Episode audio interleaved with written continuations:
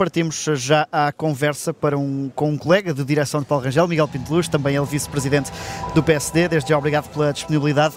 Uh, Pedro Nuno Santos uh, já reagiu à intervenção de Luís Montenegro ao dizer que foi um discurso de uma linguagem extremada e pouco própria. Entende essas críticas? De maneira nenhuma. Pedro Nuno Santos está a tentar, aquilo que eu já no passado disse, está a passar por um processo de pasteurização, está a tentar higienizar-se em relação a um radicalismo que sim está colado à sua imagem, à sua forma de estar na política. E portanto ele tenta como dizia há pouco eh, na vossa peça, onde ele aparecia dizendo que não gosta de colocar rótulos aos outros políticos e que muitas vezes perdemos tempo a colocar rótulos, é os rótulos que ele agora quer colocar ao PSD de radicalismo. E o PSD não é um partido fundador da democracia, é um partido moderado. E o radical aqui chama-se Pedro Nuno Santos. É um homem que os portugueses sabem que se votarem Pedro Nuno Santos estão inevitavelmente a votar num governo com o apoio do Bloco de Esquerda e de Mariana Mortágua e com o apoio do PCP. Essa é a realidade e os portugueses terão, ter-se-ão de confrontar com essa, com essa possibilidade. E perante isso só podem votar PSD. E sabendo com clareza aquilo que o PSD vai. Mas fazendo... Luís Montenegro já foi claro a dizer que não há coligações com o Chega e, portanto, os portugueses agora têm as cartas todas em cima da mesa, sem rótulos, sem uh, uh, subterfúgios, e agora basta perguntar ao Dr. Pedro Nuno Santos o que é que defende para a saúde e ao Dr. Luís Montenegro. E para a educação, ao Dr. Montenegro e ao Dr. Pedro Nuno Santos. E, e chegaremos lá também.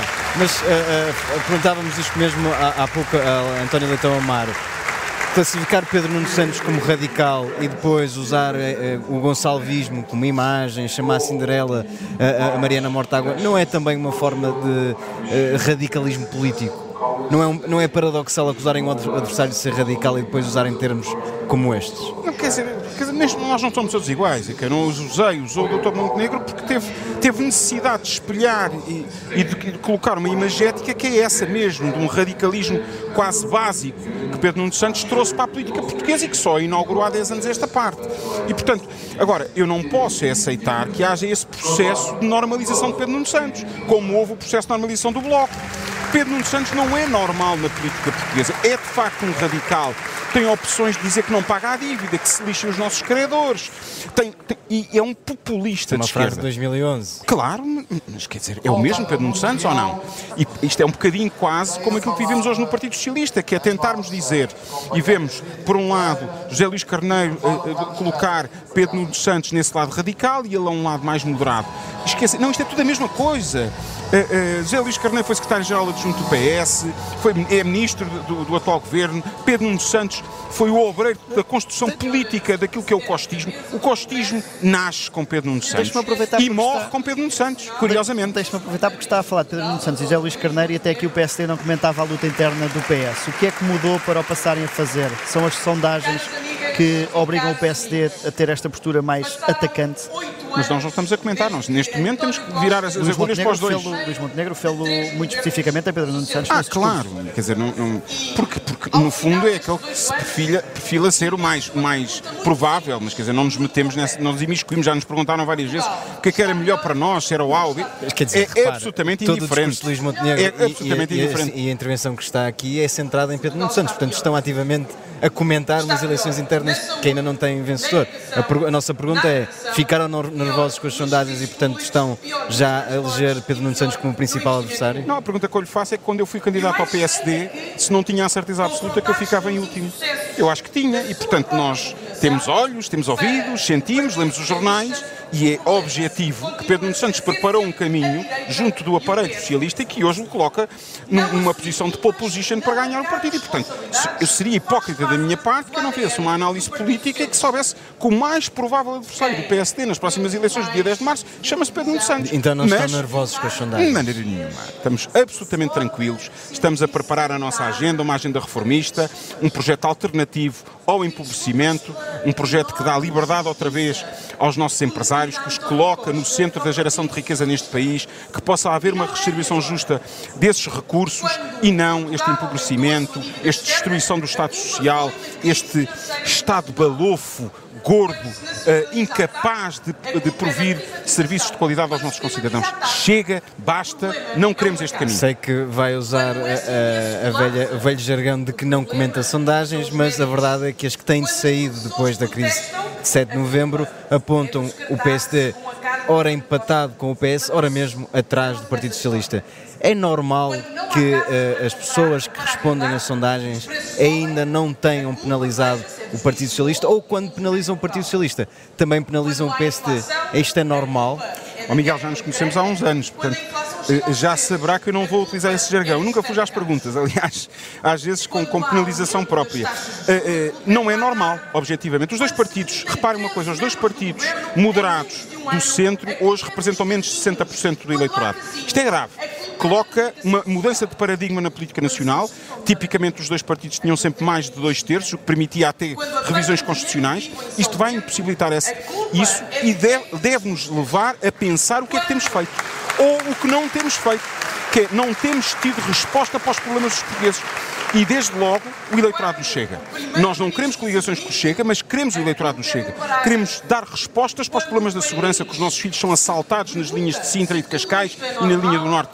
Queremos dar resposta ao problema da imigração, com políticas moderadas, de um partido que é moderado, construtor da democracia. E, portanto, não fugiremos aos temas quentes. Porquê que os nossos polícias são mal, são mal pagos? Porquê que os nossos polícias não são bem tratados? Porquê que nós hoje não temos isso na agenda? Porquê é que a justiça não trabalha? Isso é quase um discurso Ministro da Administração Interna. Porquê é que a nossa justiça não trabalha? E nós colocaremos, e é aí que os partidos moderados terão até março para dar resposta. Se derem resposta, eu tenho, eu tenho a certeza que também terão resposta nas sondagens, que não fujam a elas, são preocupantes, mas nós estaremos cá para lutar por elas. E nessa questão das sondagens e de aproveitar eh, todo o eleitorado, a questão das coligações tem dominado esta fase pré-eleitoral. O PSD não está aqui a desperdiçar uma oportunidade de dar um sinal de força com uma grande frente de direita? O PSD ainda não discutiu internamente uh, futuras... Mas há um partido que já se excluiu e, portanto, limita, já excluiu o Chega. Então, mas aí não, não, não, não foi o PSD, não é? E, portanto, a exclusão do Chega é uma coisa que era pedida pela sociedade. Aqui Del Rey todos os jornalistas deste país, todos os seus colegas e todos os comentadores, quando é que o Dr. Montenegro vai ser absolutamente clarificador? Acho que já o foi. Essa está resolvida. Contra a sua vontade, aliás. Essa, essa, não, mas o Miguel Pinteluz aqui está a jogar em equipa e esta equipa é, eu defendo as cores desta equipa e esta equipa não quer nada com o Chega, portanto eu também não quero nada com o Chega. Agora, segundo a declinação do raciocínio, nós ainda não fizemos a avaliação interna se temos ou não temos coligações. Será pós este Congresso. Mas veria vantagens nisso? Há vantagens, há desvantagens. Há partidos que naturalmente são próximos de nós. O CDS é um partido construtor também da democracia. Tem sido um partido irmão do PSD em muitos momentos da nossa história, em muitos momentos que fomos chamados a salvar este país e a acudir os portugueses depois de crises provocadas pelo Partido Mas então Socialista. acredita que vai convencer isso, a Iniciativa Liberal? E, e isso vai ser colocado na avaliação que iremos fazer para a semana e nas próximas semanas. Agora, até este Congresso essa avaliação ainda não foi feita e, portanto, é extemporâneo estarmos a dizer que faremos ou que não faremos. Mas acredita que vai convencer a Iniciativa Liberal? Eu acredito. A Iniciativa Liberal, o, o, o, o Presidente da Iniciativa uh, Liberal foi absolutamente vocal, como há muito tempo não havia. E esta arrogância, esta sobranceria que vejo nos liberais, sem, sem discutir pela culatra em Lisboa, e do meu ponto de vista mal. O engenheiro Carlos Moedas hoje podia estar a governar também com vereadores liberais e teríamos com certeza ainda uma maioria mais abrangente, mais capaz de oferecer qualidade de vida aos concidadãos de Lisboa, coisa que o engenheiro Carlos Moedas está a fazer de forma brilhante. Uh, a iniciativa liberal exclui-se, auto-exclui-se desse diálogo. Não sabemos no dia a seguir às eleições o que querrá fazer ou não. Agora, parece-nos que esta vocalização. Torna-nos um parceiro que não, são confiável, que não é confiável para a direita. Não, não tem nada a ver com isso. é uma opção estratégica, política, legítima. Eu estou a dizer que uh, uh, pode ser um caminho errado para a iniciativa liberal. Uh, esta é a minha análise. Porque já, vida é aquilo que aconteceu em Lisboa, já temos um exemplo. A iniciativa liberal é um partido novo, mas que já tem track record. E, e nos portanto, Açores também tirou o tapete. e tirou o tapete nos Açores, tirou o tapete em Lisboa. E, portanto, não lhes, não lhes correu bem. Uh, uh, vejamos se corre bem aqui uh, e eu aí acredito que nós também temos uma agenda mobilizadora para aqueles que são mais liberais na economia, para aqueles que têm essas preocupações com os direitos, liberdades e garantias de cada um dos nossos concidadãos e, portanto, eu acho que o PSD aí pode outra vez chamar a si essa bandeira liderante da liberdade e das liberdades dos nossos concidadãos. Há um cenário que não é de todo impossível. O PS ganhar as eleições mas existir uma maioria parlamentar de direita. São várias perguntas. Acredita mesmo que Luís Montenegro não vai mudar de ideias e, portanto, não vai ser primeiro-ministro nessas circunstâncias? E se não mudar, o que é que fará o PSD? Indica um novo candidato a primeiro-ministro? Alguém capaz de formar governo? Ah, Miguel, eu não quero agora fazer futurologia. Repare, tô, estamos a três meses de eleições e agora vou imaginar se nós não ganharmos, o que é que vamos fazer? Na altura veremos. O que eu posso assegurar a todos os portugueses que nos ouvem é que o PSD não abandona os portugueses. Em relação à sua primeira pergunta, foi muito clara e responder o que eu conheço de Luís Montenegro. Luís Montenegro é um homem de uma só palavra uma e uma só palavra. Aquilo que disse para o Chega é aquilo que disse para a questão de governar, de governar perdendo eleições. E por isso parece-me que irá levar essa, essa palavra à, à, última instância. E por isso é mais um sinal que os portugueses podem confiar nele. Agora, confiem nele, votando também no PSD, porque aí terão garantias que ele será o próximo Primeiro-Ministro de Portugal. E se confiarem em Luís Montenegro, se o PSD ganhar as eleições e formar governo, vai tratar de imediato da privatização da TAP?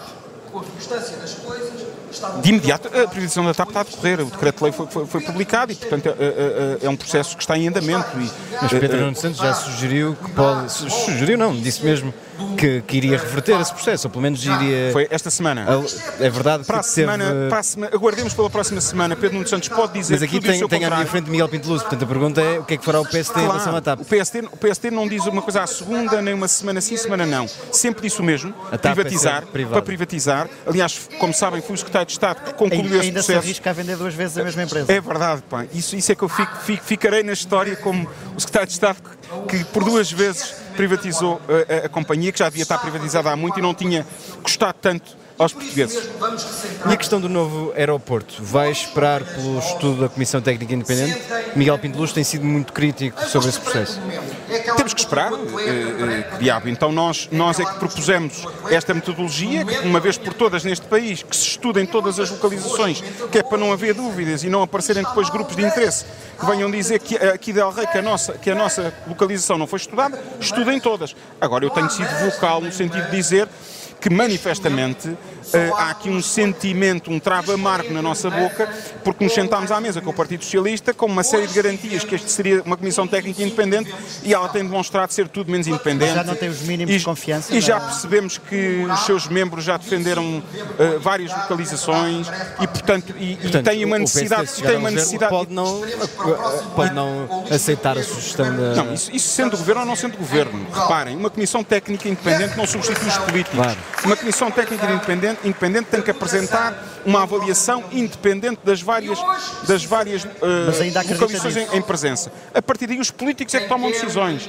Eu, essa tecnocracia da política, é, é, temos que arredar. A responsabilização dos políticos é fundamental, tem que se rodear de técnicos que façam avaliações, mas são os políticos que são sufragados, são os políticos que são avaliados. Isso é uma avaliação política, não cabe a nenhuma comissão técnica, nem nenhum professor doutor que venha decidir por nós, políticos, aquilo que queremos porque somos nós que damos a cara perante os portugueses. Neste contexto muito particular, o PSD está obrigado a vencer as eleições legislativas? O PSD está sempre obrigado a ganhar todas as eleições em que participa, sejam legislativas, sejam autárquicas, sejam europeias. Não partimos para nenhuma eleição a não ser para ganhar e iremos ganhar essa. Resposta chapa 5, portanto. Chapa 5. Mas é, entende, é sempre para ganhar. O PSD é sempre assim. Entendem, concorda que se o PS não, o PSD não ganhar com o PS uh, eh, neste Estado é um mau sinal para o Partido Social Democrático.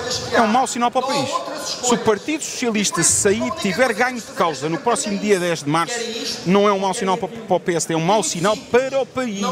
Continuaremos nesta espiral de empobrecimento coletivo, de adensar e engordar um Estado balofo ao serviço do Partido Socialista paremos esta espiral, entreguemos um país aos nossos filhos e aos nossos netos digno daquilo que recebemos dos nossos pais e dos nossos avós. É isso que queremos, não queremos fazer mais do que isso e os portugueses concordarão connosco.